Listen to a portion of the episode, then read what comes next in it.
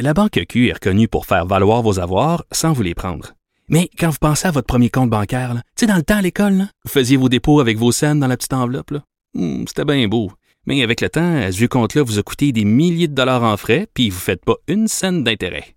Avec la Banque Q, vous obtenez des intérêts élevés et aucun frais sur vos services bancaires courants. Autrement dit, ça fait pas mal plus de scènes dans votre enveloppe, ça. Banque Q. Faites valoir vos avoirs. Visitez banqueq.ca pour en savoir plus. Pendant que votre attention est centrée sur vos urgences du matin, vos réunions d'affaires du midi, votre retour à la maison ou votre emploi du soir, celle de Desjardins Entreprises est centrée sur plus de 400 000 entreprises à toute heure du jour. Grâce à notre connaissance des secteurs d'activité et à notre accompagnement spécialisé, nous aidons les entrepreneurs à relever chaque défi pour qu'ils puissent rester centrés sur ce qui compte, le développement de leur entreprise. Savoir et comprendre l'actualité. Alexandre Morand-Villouellette. Alors Alexandre, c'est une énorme euh, poursuite, un énorme recours devant les tribunaux qui est intenté par la famille de Joyce Echaquan. Hier, on soulignait les deux ans de sa de son décès à l'hôpital de Joliette.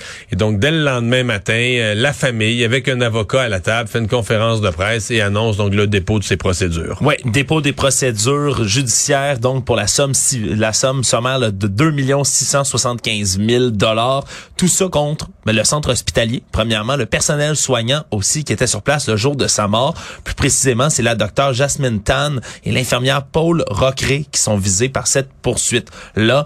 Euh, c'est évidemment Carole Dubé, le conjoint de la mère de cet enfant, là, qui lui mène cette poursuite avec son avocat, disant avoir subi d'importants dommages psychologiques en raison là, du décès prématuré de sa conjointe. Le 6 de la Naudière également poursuivi pour 500 000 dollars à titre de dommages punitifs. Et donc, euh, le, montant là, contre le 6 de la Puis la docteure Jasmine Tam, ça c'est 2,1 millions de dollars et des poussières qui sont réclamés. Donc, tout ça, tu le dis, au lendemain des deux ans de son décès et la veille de la journée nationale de la réconciliation autochtone aussi faut dire, Mario, c'est ça vient tomber comme une onde de choc. Est-ce que on veut vraiment faire changer les choses? Est-ce que c'est la famille qui réclame encore une fois un peu plus de justice? Quoi qu'il en soit, il y a le grand chef de la nation Atikamek, le Constant Awashis, chef de la communauté aussi de Manawan, Sipi Flamand, qui était présent aujourd'hui.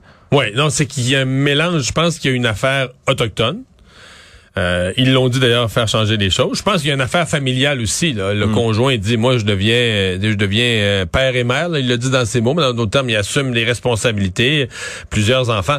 Le tu sais qu'il y a une grosse partie là. là, J'avoue que la poursuite elle est vraiment énorme, la 2,7 millions. Mais souvent, les poursuites euh, dans le milieu hospitalier euh, se règlent hors cours. là. Sont grosses, oui. Oui, ils sont gros, mais souvent, on vise ça règle haut, hors on cours. vise haut, puis ça se règle. euh, le Ben, que les avocats, euh, les avocats d'un hôpital, là, tu sais, aller plaider, puis aller plaider. euh, bon, il y a eu, il y a eu le décès d'une personne. Selon toute vraisemblance, ça s'est pas passé dans les normes.